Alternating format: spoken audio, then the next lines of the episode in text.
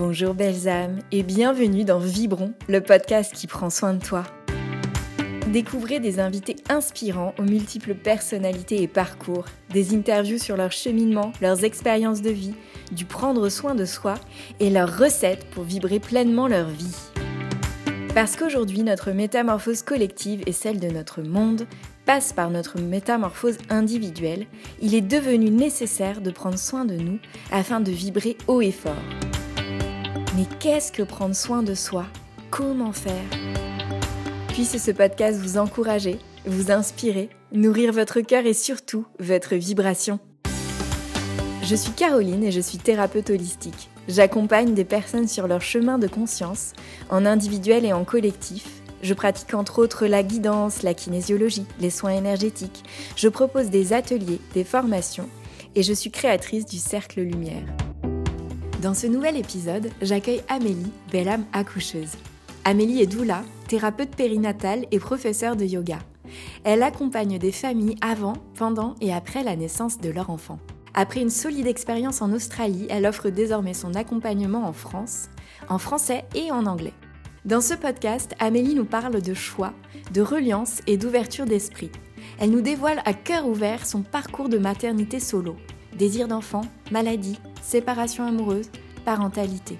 Elle nous partage aussi les cadeaux de sa vocation de doula et sa sensibilisation à la différence et la diversité.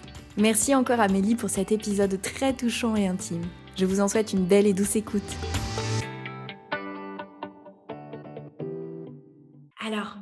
Bonjour. Alors, je viens de rigoler parce que, euh, je, donc, pour te présenter, euh, je t'appelle Amélie, mais dans la réalité de la vie, nous sommes des amis extrêmement proches et je t'appelle Maloute. Alors, je vais dire bonjour Maloute parce que sinon, ça me semble tellement bizarre et bienvenue dans ce podcast, bienvenue dans Vibron. Je suis Merci. hyper contente, je suis toute pétillante. Euh, ça, je me suis réveillée ce matin euh, et euh, j'avais ça à l'esprit et ça m'a fait déjà beaucoup de bien. je suis très très heureuse de faire ça avec toi pour beaucoup de raisons. Déjà parce que évidemment j'ai envie que tu sois mise en lumière de par ton parcours de vie personnel et aussi ton parcours de vie professionnel que comme tu le sais j'admire autant et l'un et l'autre.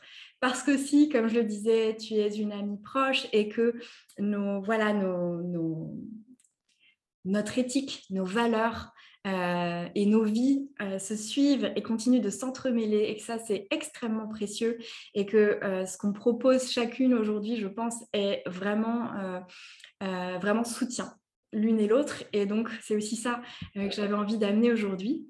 Et puis surtout, je sais qu'ensemble, on va aborder, euh, aborder des thèmes euh, uniques ensemble aujourd'hui dans, dans, cet échange. Donc voilà, je me réjouis. Et d'abord, je voudrais savoir comment tu te sens là? Je me sens impec, je suis bien installée, j'ai mon, ma tasse de thé, confort dans mon, dans mon, petit fauteuil, donc totalement prête à, à discuter avec vous. Super. Alors, on va commencer par la première euh, question euh, qui, alors avant que je te la pose, euh, important aussi, comme tu sais, on va parler de prendre soin de nous, prendre soin de soi, on va parler de vibration, on va parler de vibrer sa vie. Et je sais que ça, c'est un chemin que toi, tu as entrepris depuis un certain nombre d'années et que surtout, tu as fait un je ne sais pas, un remodelage de A à Z de ta vie, littéralement, je crois, euh, jusqu'à très très récemment, et euh, que c'est encore en cours de remodelage. Et, euh, donc voilà, c'est aussi pour ça que c'est important qu'on discute aujourd'hui et que je pense les, les, personnes qui auront à t'écouter entendent que ça, tout ça, c'est possible, de remodeler à ce point aussi sa vie de A à Z et que tu, que tu portes cette voie-là. Donc, en introduction, je voudrais te demander Comment est-ce que toi, tu prends soin de toi au quotidien? Ouais, c'est une super question auquel j'ai réfléchi du coup, évidemment, que c'est un des thèmes principaux de ton podcast. alors, en fait, c'est assez intéressant parce qu'effectivement, et on l'abordera plus de plus en plus au fur et à mesure de notre discussion. Mais du coup, je suis maman récemment, donc c'est une grosse transition de vie. Et du coup, j'ai réfléchi un peu, bah, qu'est-ce que je faisais après, qu'est-ce que je fais encore. Et en fait, je me suis rendu compte que, comme beaucoup de mamans vont, pouvoir identifier, on se sent, on se sent, on, sent qu'on a définitivement moins de temps pour soi. Donc, comment est-ce qu'on peut trouver des, toutes petites choses qui sont importantes pour nous et qui nous permettent de continuer à justement prendre soin de nous? Donc, c'est vrai que j'ai eu la chance de vivre en Australie pendant un peu plus de, enfin à peu près six années. Euh, et euh, j'ai euh, quitté la région parisienne, quitté un boulot où je, voilà, comme tous, hein, un peu la, la, la, rat life, hein, comme on dit, la, vie où on court un peu après le temps, euh, comme un hamster dans sa roue. Euh, j'ai tout quitté, je suis partie en Australie et, euh, j'ai travaillé là-bas. J'avais encore au départ un, boulot un peu corporate, j'ai travaillé dans le sport pendant longtemps. J'avais encore ce boulot-là, mais en fait, je suis venue à découvrir la méditation, puis le yoga, et toutes ces découvertes, en fait, m'ont emmenée sur un chemin de vie qui notamment m'a appris à prendre soin de moi. Euh, mais aussi m'a forcé et m'a donné envie de prendre le temps de prendre soin de soi. Parce que je pense que euh, parfois on a l'impression de ne pas avoir le temps, mais que c'est toujours une question de choix en fait et de priorité qu'on donne. Euh, donc, quand j'y repensais, là, je me disais, la vie que j'avais il y a deux ans, où je vivais en Australie, le matin, j'allais promener ma chienne sur la plage, sur des plages absolument extraordinaires, où je marchais autour d'un lac où la végétation est juste exceptionnelle ça paraît facile de prendre soin de soi dans ce genre d'environnement. Euh, et qu'à l'inverse, d'avoir euh, beaucoup de temps, euh, puis d'avoir fait des choix professionnels qui me donnaient aussi du temps pour moi, ça me permettait d'avoir du temps pour m'occuper de ma santé, manger hyper sainement, essayer d'avoir une vie plus simple, plus, minimaliste, qui du coup me permettait d'avoir plus d'espace dans ma tête, en fait, pour moi. J'avais du temps pour lire, voilà, pour voir des amis, pour toutes ces choses-là, c'était plus facile. Et c'était ces choses qui étaient là pour justement prendre soin de moi. Et donc, notamment, je pensais à quelque chose, donc j'ai étudié l'Ayurveda et donc, il y a ces routines d'Ayurveda, ces routines du matin qui s'appellent Dinacharya. Et c'est vraiment cette idée, alors euh, certains d'entre vous peut-être connaissent, mais on peut racler sa langue avec un, outil en fait en, métal. Donc, on rate sa langue pour enlever le, dépôt, euh, donc les toxines, et puis vraiment nettoyer, euh, nettoyer son corps. et ensuite, il y a tout un autre processus qui est se rincer la bouche avec de l'huile, se masser le corps, se brosser le corps avec une brosse sèche. Voilà. Donc, tout ce genre de, de processus, j'avais le temps de le faire le matin et c'était hyper agréable et c'était définitivement ma façon de prendre soin de, ma santé. Euh, et puis là, je me retrouve deux ans après avec un, petit garçon euh, qui a du coup aujourd'hui six mois, dont je dois m'occuper. Et du coup, il y a très peu de temps en fait pour ce genre de choses, d'aller marcher toute seule sur la plage, tout ça. Grapper la langue euh, là. Euh. Voilà. Alors je continue à me. Voilà. C'est la seule chose que je fais dans mon dinacharya, c'est je continue à faire la langue. Le reste, ça a tout, tout a sauté. Euh, mais c'est vraiment de me dire comment moi aujourd'hui, alors que ma vie a, a changé parce qu'on a le bouleversement de devenir maman, comment je peux continuer à avoir des moments pour moi qui me font du bien.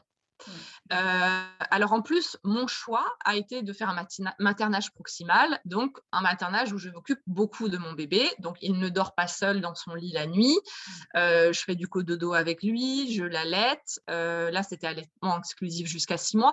Donc il y a aussi tout simplement le fait que physiquement, on a peu de place pour soi parce qu'on a beaucoup cet enfant avec nous.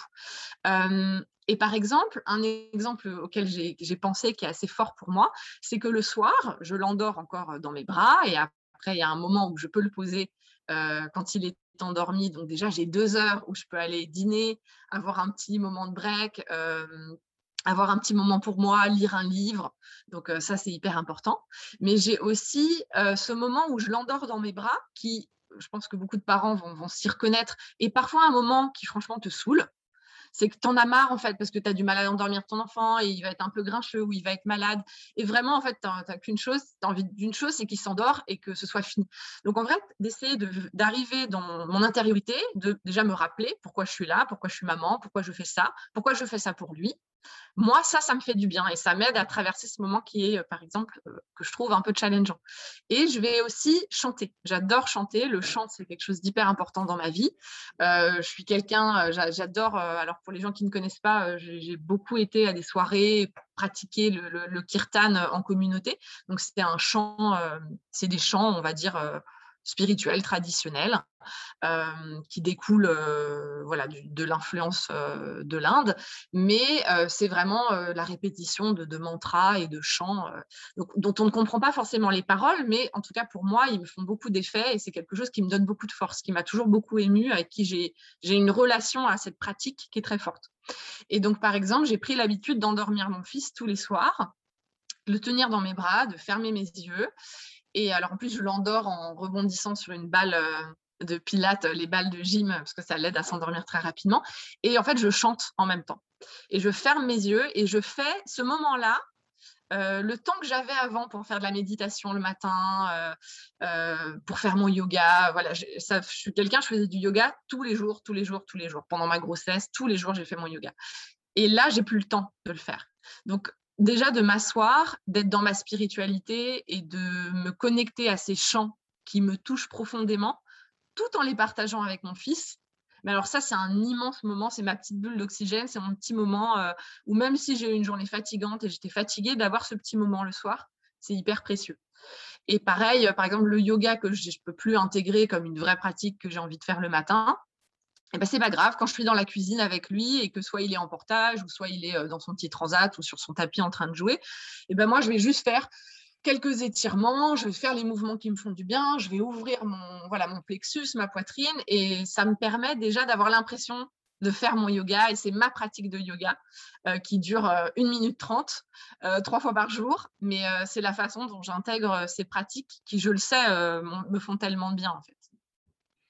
Ok, et c'est hyper inspirant ce que tu dis parce que tu vois, ce que j'entends, c'est que euh, tu, euh, tu n'as pas cherché à, lutter, euh, évidemment, contre ce nouveau paramètre qui est j'ai moins de temps parce que j'ai mon petit loulou. C'est comment je fais du coup pour me reconnecter à moi, continuer à, à donner l'info au corps. Regarde, étirement yoga, tu te souviens, tac, et ça réactive aussi tout ça en intégrant en fait euh, ton, fils et en, vraiment ça c'est une jolie métaphore de vie de euh, il y a un nouveau paramètre essentiel dans ma vie que je veux intégrer pleinement et dans toute sa beauté. Et du coup je remodèle je reparamètre ça euh, le plus possible ensemble en fait. Exactement Absolument. Mmh. Et que en plus, alors moi, vu que je suis doula, j'ai l'habitude de travailler en postpartum avec les mamans. Je sais à quel point c'est difficile, à quel point on est prise mentalement, à quel point on a peu de temps. Et du coup, comment est-ce qu'on on peut mettre en place des choses très très très simples qui nous ramènent vers ce sentiment de, bien-être? Et par exemple, bah, je ne peux plus marcher en nature comme je faisais avant, mais ça ne m'empêche pas de partir avec lui en écharpe ou lui dans la poussette, d'avoir ce contact avec la nature qui est plus le même qu'avant mais comme tu dis, c'est comme si ça ramène à cette mémoire du corps et du bien-être qui nous, qui nous renvoie vers ces moments où on sait sont importants pour nous.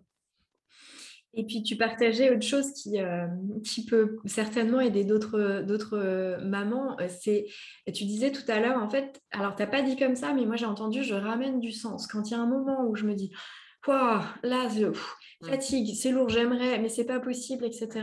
Mmh. C'est ramener le sens et la conscience de, attends, tu as ton bébé qui est là, tu sais très bien pourquoi tu as voulu cet enfant.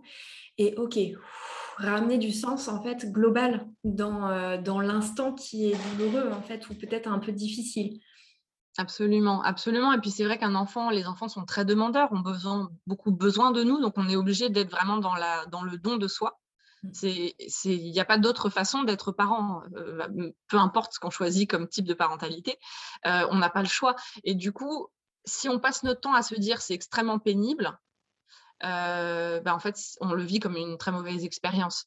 Et que parfois, juste de se rappeler euh, tout bêtement, en fait, pourquoi ils sont comme ça, pourquoi ils ont ces besoins-là, pourquoi c'est des êtres si fragiles, comment, euh, voilà, moi, par exemple, hier soir, j'avais vraiment envie de le poser, j'étais fatiguée, j'avais mal au dos, j'en avais marre. Et parfois, c'est important de s'écouter.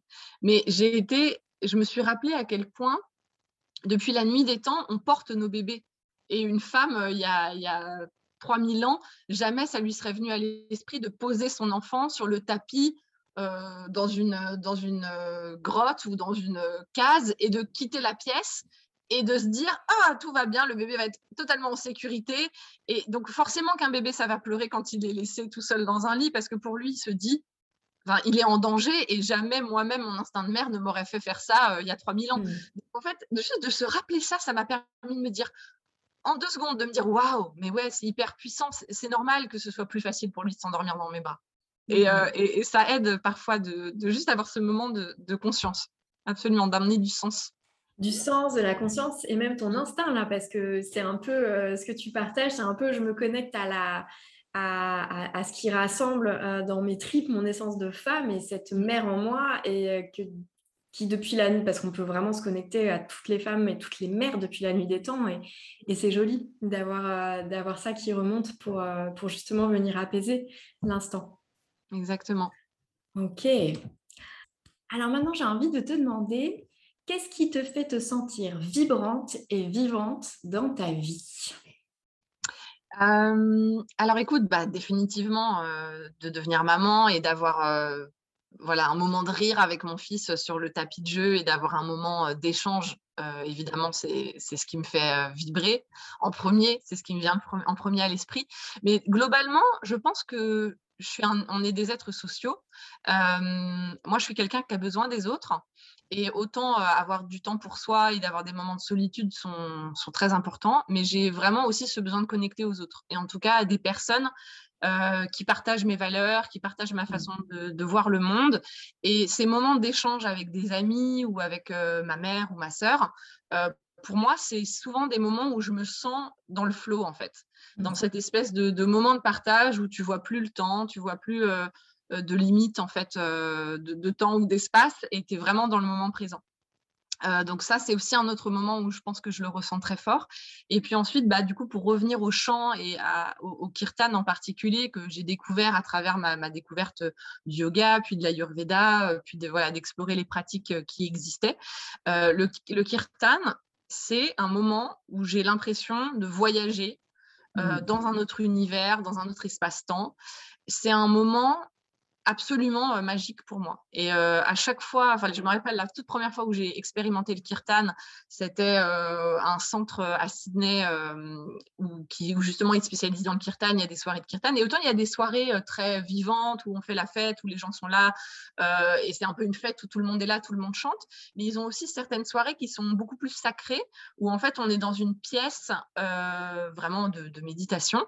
Et il y a en fait un orchestre en face de nous avec des musiciens hyper talentueux euh, qui joue. Et euh, il y avait notamment euh, ce chanteur qui a une voix exceptionnelle et qui était parfois accompagné d'une femme qui l'accompagnait aussi, tous les deux avec des voix, mais absolument venues d'un autre, d'un autre monde et d'être assise dans ce lieu, dans cette, dans cette pénombre, avec les instruments et le chant, mmh. ça m'a fait pleurer, mais comme, comme mmh. j'ai rarement pleuré dans ma vie, et ça m'a fait voyager, mais complètement ailleurs en fait. Et même de t'en parler, là, j'arrive à retrouver cette sensation dans le corps de l'avoir vécu. Et c'est quelque chose auquel je peux à chaque fois même revenir, même quand j'y suis plus et même quand j'ai plus l'occasion d'aller faire du kirtan euh, dans ce lieu-là, avec ces gens-là. Euh, c'est encore quelque chose qui est, là. Donc, euh, c'est, on peut parfois avoir des expériences qui sont hyper, hyper fortes. Et moi, en tout cas, le kirtan, ça, ça me, ça m'offre cette, cette ouverture-là, cette porte, cette porte au, bah, au flow, en fait au mmh. moment où tu es dans un, dans un espace où tu es juste présent. Quoi. Tu es juste présent. et puis, je pense que aussi, quand, d'un point de vue plus professionnel, quand je, donc je suis doula, j'accompagne des couples et je suis aussi professeur de yoga. Et en tant que professeur de yoga, souvent, quand je dois aller donner un cours de yoga, il y a des moments où je traîne un peu des pieds. J'ai pas trop envie d'y aller. Je sais pas pourquoi. J'ai la flemme ou, ou c'est aussi peut-être le fait de se retrouver face à d'autres, face à une classe, face à des élèves, voilà. Et à chaque fois que je vais, à mon, je vais donner mon cours de yoga, je donne mon cours de yoga et pendant le cours de yoga, je sens bien qu'en fait, je suis complètement dans le flow, je suis complètement bien. Et, c'est encore ce moment où on est extrêmement présent, on est là pour ses élèves, on est dans le partage. Et c'est un moment, encore une fois, un peu hors, hors espace-temps. Donc d'ailleurs, il faut toujours que je fasse bien attention à ma montre. Mais par exemple, quand je fais mon métier de doula, pour le coup, du début à la fin, je suis que dans le flot. Il n'y a mmh. aucun moment où j'ai une pesanteur ou une flemme ou voilà. Et j'ai une passion pour parler de la naissance et pour partager ça avec les couples. Et c'est absolument un moment pour moi Et c'est pour ça que cette profession, elle me fait du bien, même si ce n'est pas une profession que je fais pour vivre et gagner plein d'argent, certainement pas. Mais c'est une profession que je fais parce que c'était mon, mon chemin d'âme. C'est ça que je devais faire. C'est ce que je devais partager, c'est ce que je devais vivre.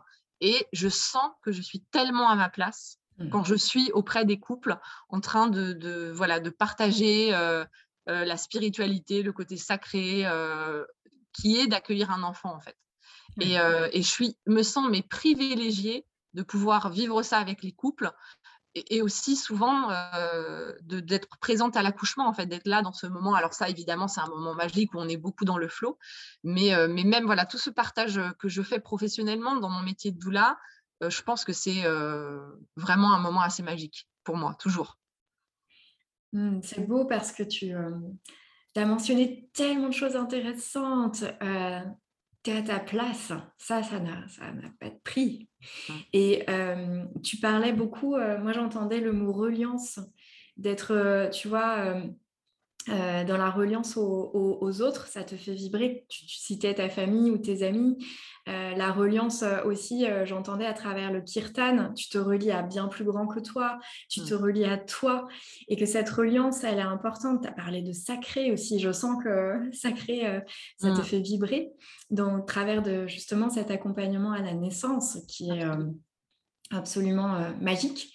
Donc, euh, merci pour tout ça. C'est, ouais, je, on sent que c'est fort et que ça t'habite vraiment euh, aussi euh, dans l'énergie que tu dégages quand, quand, tu partages en fait ça.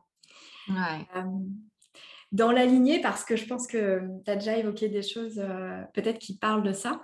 Qu'est-ce que, tu, qu'est-ce que tu aurais envie de nous partager de ce que tu as pu faire de plus marquant dans ta vie pour prendre soin de toi? Alors, je pense qu'il y a plusieurs gros événements que je peux identifier, que j'ai pu vivre. Euh, le premier, c'était définitivement hein, de, quitter cette vie, euh, cette vie où je manquais de conscience euh, et de prendre ce petit chemin que, je pense, je suis certaine que beaucoup de personnes qui écouteront le podcast et qui regarderont ta vidéo sont sur ce chemin-là et c'est pour ça qu'ils ont croisé le chemin de, de, ce podcast, ton chemin et le chemin des vidéos.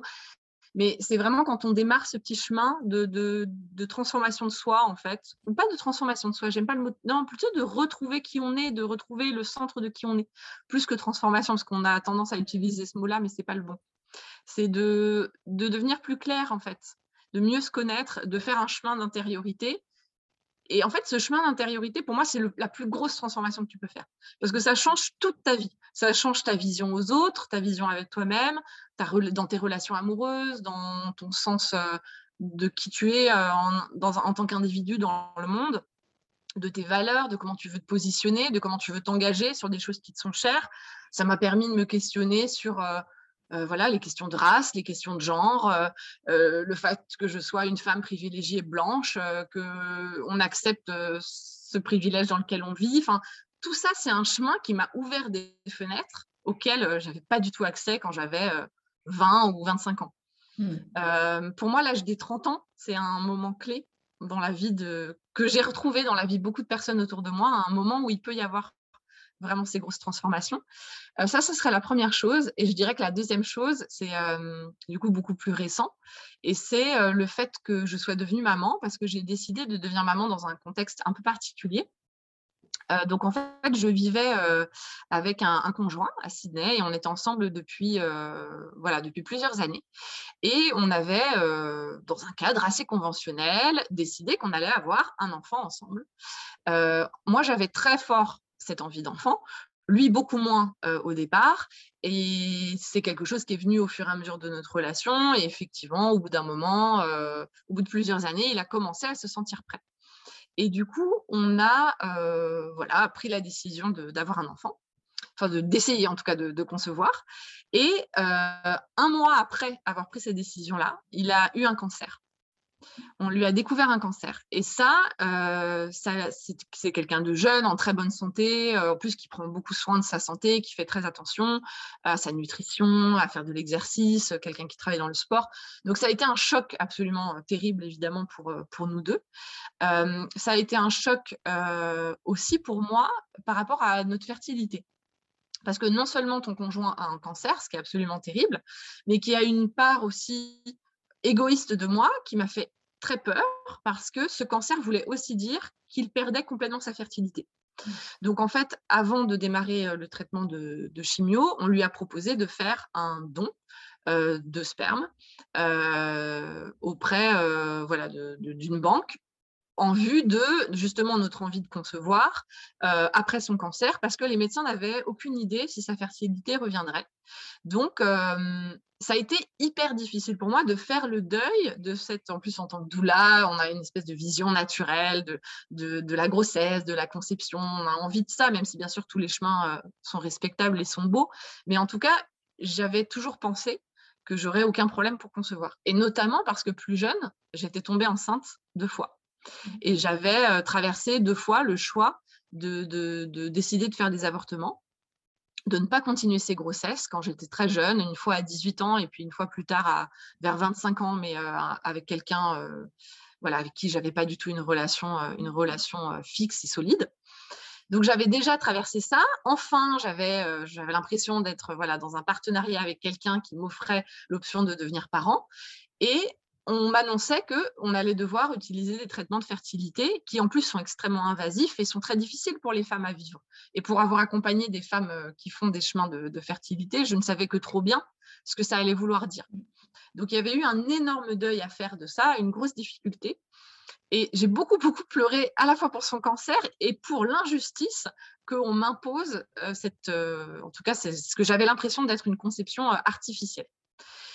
Et j'ai fait la paix finalement, évidemment, avec, euh, euh, avec cette nouvelle particularité et d'accepter que ça ferait peut-être tout simplement partie de, de notre façon de devenir parent. Et en plus, ce qui est intéressant, c'est que on, la, en fait, la qualité du sperme qui avait été recueilli avant qu'il démarre sa chimio, elle était vraiment de très mauvaise qualité parce que son cancer était déjà là depuis longtemps enfin depuis assez longtemps que ça ait déjà abîmé euh, voilà, sa fertilité. Et du coup, ils nous ont déjà dit que peut-être on serait obligé de faire appel à un donneur parce que peut-être il, n'aurait pas la, possibilité de concevoir un enfant euh, lui-même et que du coup, si on voulait concevoir, ce serait peut-être avec le choix d'un donneur. Donc, c'est déjà quelque chose que j'avais entendu, dont on nous avait parlé, et j'avais vraiment pris conscience de l'énormité de ce que c'était de, faire appel à un donneur, de faire appel à quelqu'un qu'on ne connaît pas et, qui sera 50% de la partie génétique de notre enfant. Donc c'est quelque chose qui m'avait déjà, voilà, qui avait déjà bougé là dans mon esprit. Donc je vais faire avance rapide. On avance, euh, voilà, six mois après euh, la fin de son cancer. Et mon conjoint, il a eu, euh, comme ça arrive parfois avec des grandes maladies, une révélation qu'en fait, tout ce qu'il faisait dans sa vie n'était pas aligné et qu'il devait tout recommencer et recommencer l'exploration de qui il était, repartir à zéro et se redécouvrir. Et ça, il ne l'envisageait pas de pouvoir le faire aux côtés de quelqu'un. Il ne pouvait pas partager ce chemin avec moi et il ne pouvait pas non plus prendre l'engagement de devenir père alors que lui-même ne savait plus qui il était. Donc évidemment, euh, moi j'avais 36 ans, euh, enfin bientôt 36 ans. C'était très difficile pour moi d'accueillir cette nouvelle. Mais j'entendais en fait, j'ai entendu ce qu'il m'a dit et j'ai totalement compris. Et on a pu avoir une discussion et on a eu une séparation dans la bienveillance parce que on comprenait chacun qu'en fait on était à un moment de vie qui était très important pour chacun de nous. Lui, il ne voulait pas que je sacrifie, mon, envie d'être maman et moi je ne voulais pas qu'il devienne père sans être les deux pieds dedans quoi. Et du coup on s'est séparés. Alors on s'est séparés, en tout cas comme on l'entend hein, dans une relation amoureuse, on a décidé de plus être amoureux, de plus, euh, de plus partager ça. Aujourd'hui, on est amis, peut-être. En tout cas, on a encore une relation et on partage euh, voilà, une relation et on s'appelle et, on a une bonne relation euh, humaine, d'humain à humain. Mais moi, par la suite, j'ai fait mon propre cheminement. Et le plus gros cheminement pour moi, ça a été de me dire ce désir de mère, il est hyper, hyper important. Et il est, c'est quelque chose que je porte depuis des années. J'ai toujours su que je voulais être maman, mais vraiment, c'était quelque chose où ça commençait vraiment à me peser, en fait, cette envie de ne pouvoir assouvir euh, ce désir. Et euh, on réfléchit beaucoup, en plus, on se dit, mais pourquoi on a envie de devenir parent? D'où vient le désir de mère? Euh, Pourquoi c'est aussi important d'avoir un enfant? Est-ce que c'est parce que j'ai envie d'une mini-copie de moi? Est-ce que c'est parce que j'ai envie d'une continuité de mes gènes? Est-ce que c'est parce que... Et pour moi, c'était vraiment, la question, c'était que j'avais envie d'avoir l'honneur j'ai de l'émotion en t'en parlant. J'avais envie d'avoir l'honneur d'accueillir un petit être vivant sur Terre et de lui donner les clés que moi j'ai découvert euh, dans ces, dix dernières années ou ces, huit dernières années. J'avais envie de lui donner ces clés pour que lui puisse continuer à avancer et faire son propre chemin de vie et être euh, voilà et être complètement qui il est, qui il a envie d'être et de, de, pouvoir offrir tout ça en fait à un enfant. Donc c'est magnifique parce que ça m'a offert ce temps pour questionner cette envie de parentalité et de le faire dans la conscience et ensuite de me dire j'ai deux choix j'ai vraiment envie d'avoir un enfant, ça c'était clair. Soit j'essayais de rencontrer quelqu'un le plus vite possible, dans une façon un peu précipitée, et avec toujours dans l'arrière-pensée de ma tête de me dire est-ce que cette personne-là, ça peut être un potentiel euh, coparent? Euh, Je savais que j'étais pas dans le bon état d'esprit. Je savais que j'allais euh, sur Mythique et essayer de, repérer les mecs qui auraient le, petit tag bon père quoi. Et j'avais pas envie de faire ça, c'était tellement injuste à la fois pour moi-même, pour les hommes que j'allais rencontrer, euh, mais aussi pour l'enfant. Enfin, je veux dire, ça fait aucun sens. Et puis, euh, vraiment, une envie de parentalité, c'est quelque chose qui se construit à deux. Et je pense, en tout cas dans, mon expérience, qui prend du temps, qui se mature. Et, euh, donc, je n'envisageais pas les, choses comme ça. Donc, l'autre solution pour moi, c'était de me dire euh, un conjoint ou un partenaire de vie ou quelqu'un qui croisera ma vie, il y en aura un et il y en aura peut-être euh, plusieurs. Et j'aurai toujours le temps, en fait, de rencontrer ces personnes qui croiseront ma vie. Alors qu'à l'inverse, malheureusement, en tant que femme, on a quand même un délai de temps par rapport à notre fertilité. Et heureusement, c'est formidable, la science fait que des femmes peuvent avoir des enfants euh, dans, leur, dans le début de leur quarantaine.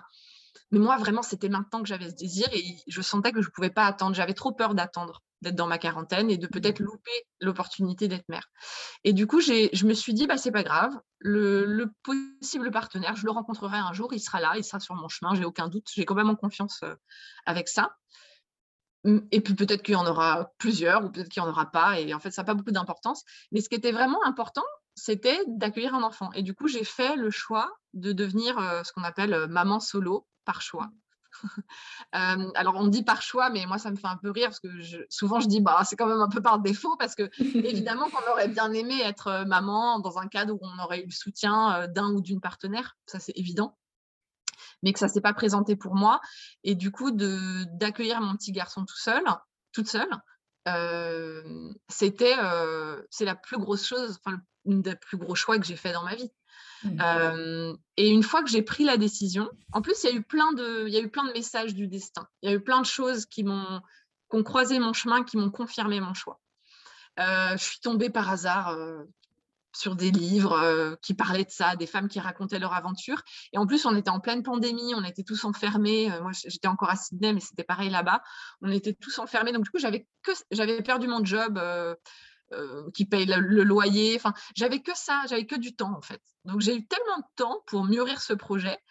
J'ai l'impression que j'y ai réfléchi pendant trois ans, alors qu'en réalité, ça a été une question de six mois et d'un gros confinement, où j'ai pris ma décision que j'allais démarrer euh, le processus et du coup prendre rendez-vous à une clinique euh, sur Sydney et voilà faire appel à un donneur. Alors en Australie, la loi est très bien faite. Donc en France, on a tous entendu parler de la PMA pour toutes. C'est quelque chose qui est très récent. et on le sait, les chemins sont encore très compliqués pour les femmes seules ou pour les, ou pour les femmes qui sont de femmes en couple. Les chemins sont encore très compliqués. en Australie, ça fait près de 20 ans que la possibilité existe pour les femmes, pour les familles homoparentales d'accueillir un enfant, mais aussi pour les femmes seules. Donc le processus est beaucoup plus rapide, ils ont l'habitude, c'est très commun, euh, les médecins sont très à l'aise avec le sujet, euh, les gens dans la rue, globalement, sont, voilà, il n'y a pas trop d'a priori. Et du coup, je me suis sentie euh, complètement autorisée, en fait, aussi à le faire et soutenue par le processus médical et par la société autour de moi.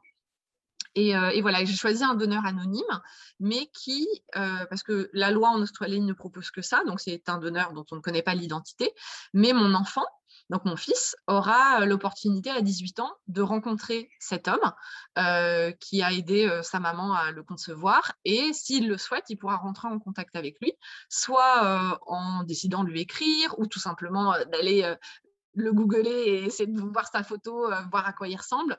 ce qui est incroyable, c'est que j'ai été suivie par une psychologue qui spécialise là-dedans, qui travaille avec la clinique. On a eu trois rendez-vous obligatoires qui me permettaient moi aussi d'assurer de mon choix. Eux, ça leur permet de vérifier aussi qu'on est capable de faire ce choix-là, qu'on est bien informé. Et ça m'a permis aussi d'entendre ces histoires, ces partages. J'avais beaucoup de questions par rapport à comment les enfants grandissent avec cette identité, avec cette part de leur identité qui est inconnue je veux dire, on sait aujourd'hui qu'il n'y a pas de inné ou d'acquis, en fait. On est 50-50. Donc, on sait qu'on est un mélange de, tout ça. Donc, bien sûr que la façon dont on est élevé, notre environnement, les gens autour de nous, ça va nous construire. Mais il y a aussi quelque chose qui vient d'une part de génétique et on le sait aussi d'une part euh, de, généalogie et d'histoire en fait euh, familiale. Euh, on sait que le trauma aujourd'hui se transmet de, génération en génération, ça a même été prouvé par la science. Donc tout ça, évidemment que c'est lourd et que c'est des décisions très difficiles et c'est des choses dont on ne peut pas être certain. Et bien sûr que je ne suis pas certaine qu'un jour mon fils ne me reprochera pas d'avoir pris cette décision. Et en même temps, si j'avais pas pris cette décision, bah, il serait pas là avec moi aujourd'hui pour me le reprocher. Donc, donc, donc je ne manquerai pas de lui dire. Et puis, ce qui m'a ouvert les yeux, en fait, de prendre cette décision-là, c'est non seulement ça a été un cadeau parce que j'ai accueilli mon fils et c'est un petit bonhomme absolument incroyable et extrêmement lumineux, mais en plus, ça m'a ouvert une porte, mais sur la diversité, en fait une ouverture d'esprit de ce que c'est que de ne pas rentrer dans les cases, ce que c'est d'être différent. Et ça m'a donné envie de créer un, projet que, j'ai appelé Nuances de famille et qui était vraiment pour moi cette envie, encore une fois, ça c'est prendre soin de moi. Prendre soin de moi, c'est me connecter avec d'autres familles qui, mmh. comme moi, ne rentrent pas dans les cases, sont hors normes. Mmh. Et de m'entourer de gens comme ça, de connecter avec des gens comme ça, ça me permet d'offrir à mon fils quand il grandit, une diversité de paysages. Et une diversité de ah oui, il y a tous ces types de familles qui existent. Et non, une famille, c'est pas forcément que un papa et une mmh. maman et des enfants, que ça peut être deux mamans ou deux papas, un maman, une maman toute seule, un papa tout seul. Parfois, on est élevé par des grands-parents, par une famille d'adoption, par une famille d'accueil, qui a tellement de modalités que mon fils, il n'est pas plus différent que quelqu'un d'autre, c'est juste une modalité parmi d'autres. Euh, et, ça, mais ce cadeau d'aller à la rencontre de, ces gens-là, j'ai échangé avec des hommes euh, qui ont accueilli, qui ont, adopté des petites filles au Canada, par exemple, et de pouvoir échanger avec eux, de comprendre leur quotidien de papa. Mais c'est incroyable. Enfin, c'est une richesse à moi-même et un cadeau à moi-même, mais dont je suis infiniment euh, reconnaissante. Et on en est qu'au tout début de notre chemin. Mon fils, il a que six mois, sept mois officiellement cette semaine. Et je sais qu'on va rencontrer et on va découvrir des histoires et des gens incroyables autour de nous, euh, de par notre différence. Et ça, c'est un cadeau, mais le plus précieux qu'on puisse avoir. Mmh. Mmh, merci pour ce partage tellement riche et, pour la générosité aussi de, voilà, de, cette intimité à laquelle tu nous laisses accès aujourd'hui dans ton témoignage. Donc, merci beaucoup. Tu, as, je pense, déjà vraiment répondu à ça avec plusieurs éléments. J'avais envie de te questionner quand même sur euh, en quoi ce, métier aujourd'hui que tu exerces, hein, ce métier de doula, prend soin de toi? Alors, tu nous as déjà évoqué euh, le fait que tu te sens euh, dans, le flot à chaque fois de A à Z dans cet accompagnement à, la parentalité. Et en plus, là, tu viens de nous évoquer qu'en plus, ça t'apporte et ça prend soin de toi, de toi, de ta situation monoparentale avec ton fils. Mm. Parce que ça te, tu vois, j'entendais encore reliance, ça te relie à aussi toutes ces autres familles, tous ces autres schémas familiaux qui sont dits hors normes et mmh. euh, qui, euh, qui te... Bah, donc ça vient te nourrir et en même temps, euh, tu parlais de ton projet et, et, je sais aussi qu'à travers tes accompagnements, tu, tu, proposes justement une très très grande ouverture à, à tout type de parentalité. Donc ça vient aussi finalement nourrir d'autres euh, d'autres couples ou d'autres parents euh, euh, aussi solo qui, qui auraient besoin de toi. Est-ce que tu as quelque chose d'autre, tu vois, que tu as envie d'ajouter à ça qui, qui fait que être doula, ça prend soin de toi aujourd'hui? Écoute, j'ai la chance, en, France, le métier de doula, il est encore très peu connu. On commence à en entendre parler hein, dans certains milieux, il y a des femmes qui s'y intéressent, il y a un peu une petite explosion de, tout ce, genre d'approche-là, mais on en est vraiment qu'aux prémices. On en est vraiment, vraiment qu'aux. Et moi, pour avoir travaillé en Australie, c'est un pays où, encore une fois, le métier de doula, comme aux États-Unis, est quand même beaucoup plus utilisé, beaucoup plus commun, j'ai eu la chance de travailler sur des missions, mais incroyables. Donc, j'ai travaillé comme doula euh, alors de façon privée, on va dire, avec mes propres clients, donc des clients qui m'embauchent et que j'accompagne. Euh, moi, j'ai toujours ouvert, euh, j'ai une page spéciale sur mon site internet qui était extrêmement important pour moi, de rappeler que, en particulier, j'ai envie de soutenir les gens qui, pour qui c'est aussi difficile en fait.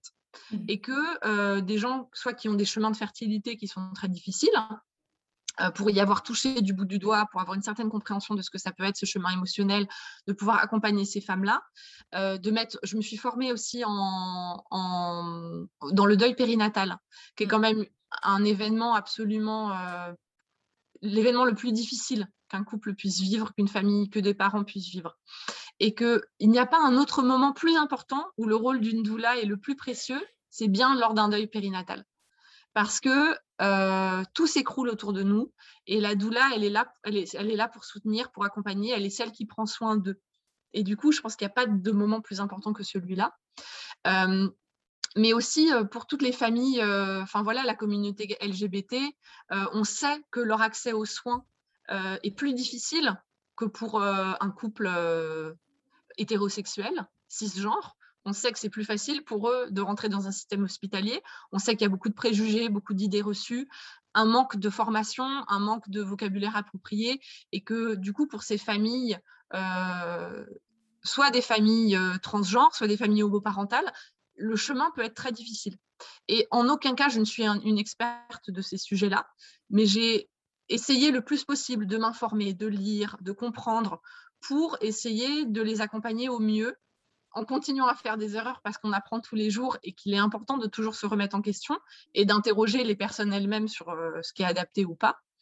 Euh, mais ça, c'est un cadeau immense aussi de, pouvoir travailler avec ces personnes-là et moi de pouvoir aussi leur offrir mon accompagnement mmh. euh, de toutes les façons dont je peux. Et, dans mon expérience de doula, j'ai aussi eu l'occasion de travailler avec des familles à risque dans un contexte social, avec des mères adolescentes, euh, avec des gens qui étaient en situation de, violence domestique.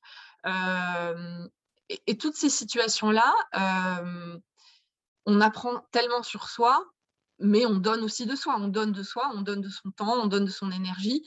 Mais en général, ça vient toujours, ça revient vers nous et en fait, ça nous apprend des choses sur soi-même. Et parfois, c'est des grosses baffes. Hein, parfois, on arrive, on croit qu'on va être en Robin des Bois et qu'on va venir sauver, euh, sauver tout le monde. Et puis en fait, on se prend une grosse claque et on se rend compte que les gens n'ont pas besoin de nous et que et qu'on peut pas en fait, on peut pas euh, changer le destin d'une jeune fille euh, qui est tombée enceinte à 14 ans et qui a eu une vie traumatique.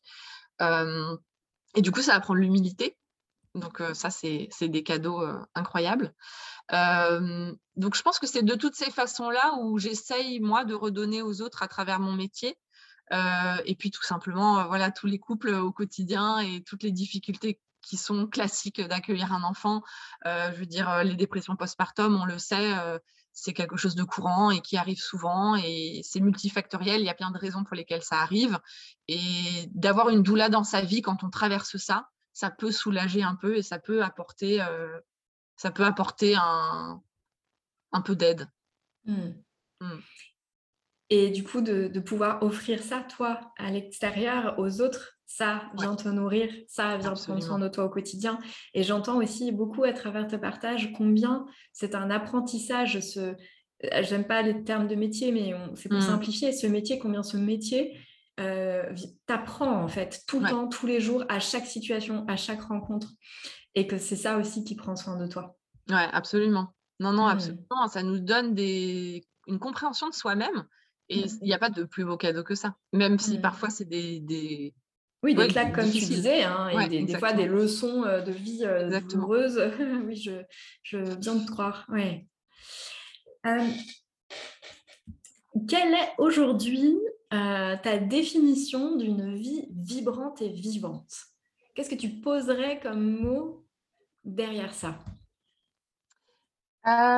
Écoute, pour moi, alors l'envie que j'ai envie et, ce, que je, ce que je vois dans les années à venir, en tout cas pour moi, et comment j'ai envie de, vibrer dans ma vie, c'est pour moi une vie en communauté, mmh. parce que ça ne peut pas passer autrement que, que comme ça.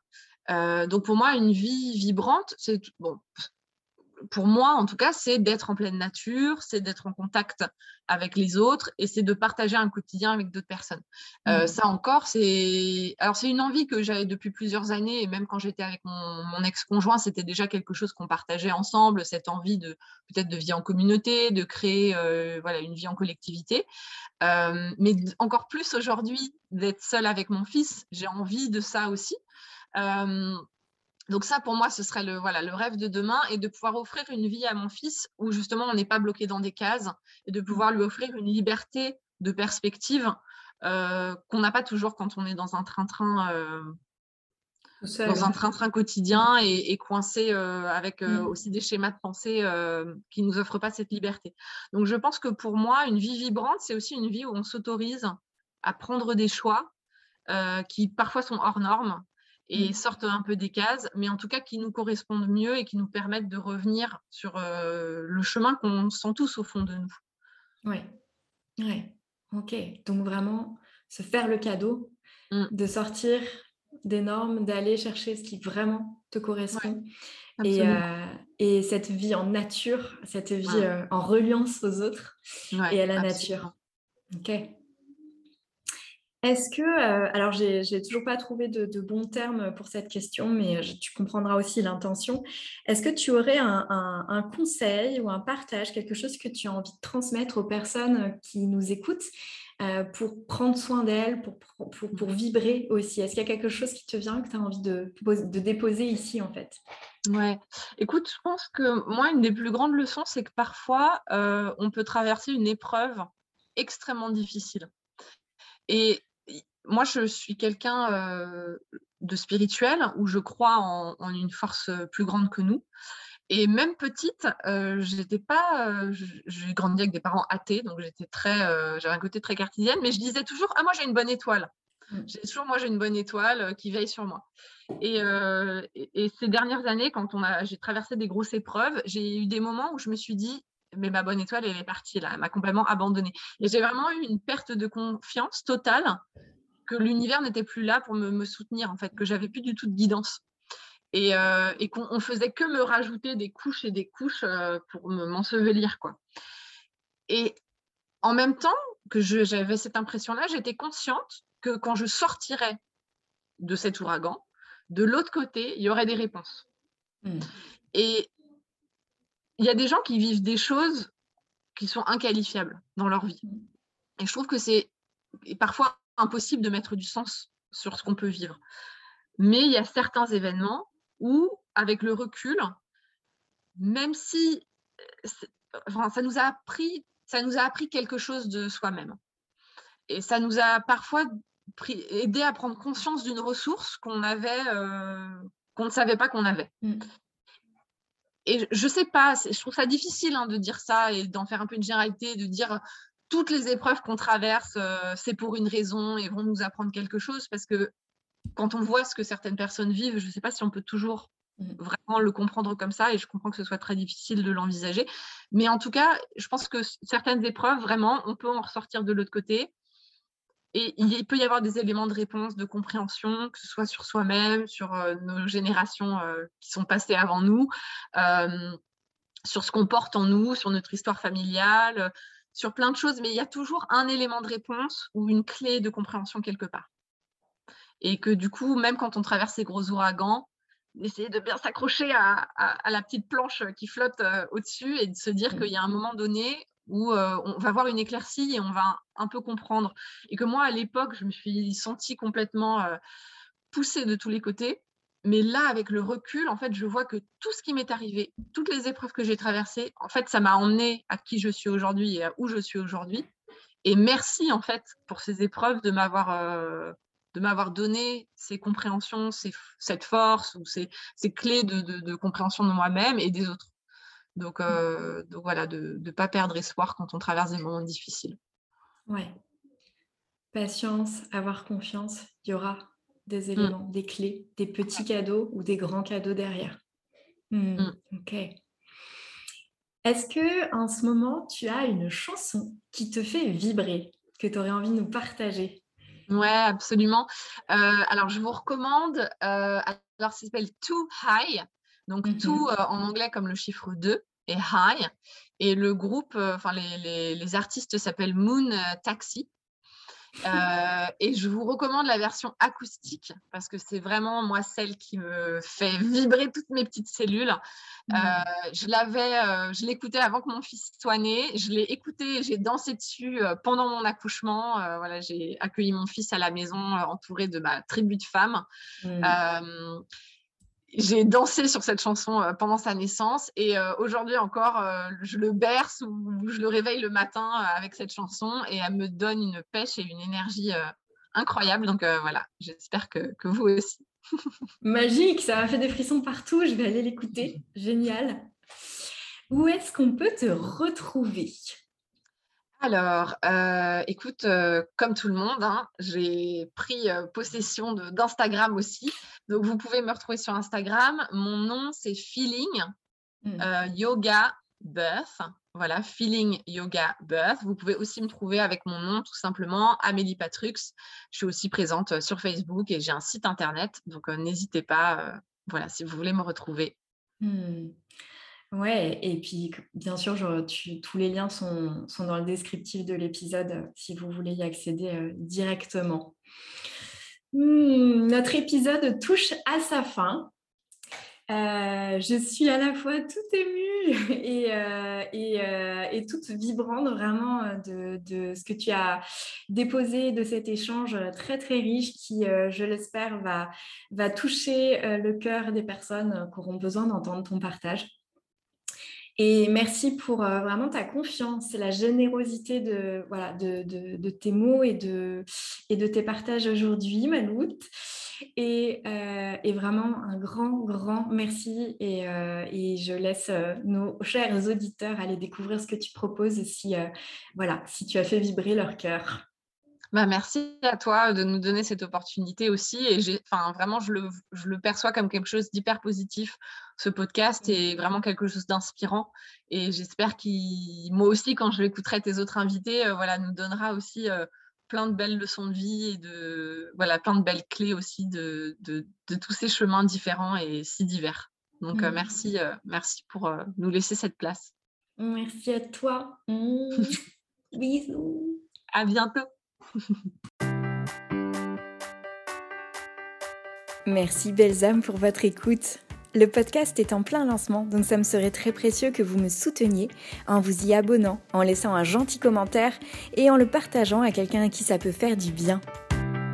Si vous voulez découvrir ce que je propose ou rejoindre le Cercle Lumière, une famille d'âmes soutenantes pour déployer votre conscience et votre lumière, rendez-vous sur carolinedurand.fr et mes réseaux sociaux YouTube, Instagram et Facebook. Plein de douceur et de lumière pour chacun d'entre vous et à très bientôt pour prendre soin de vous dans Vibron.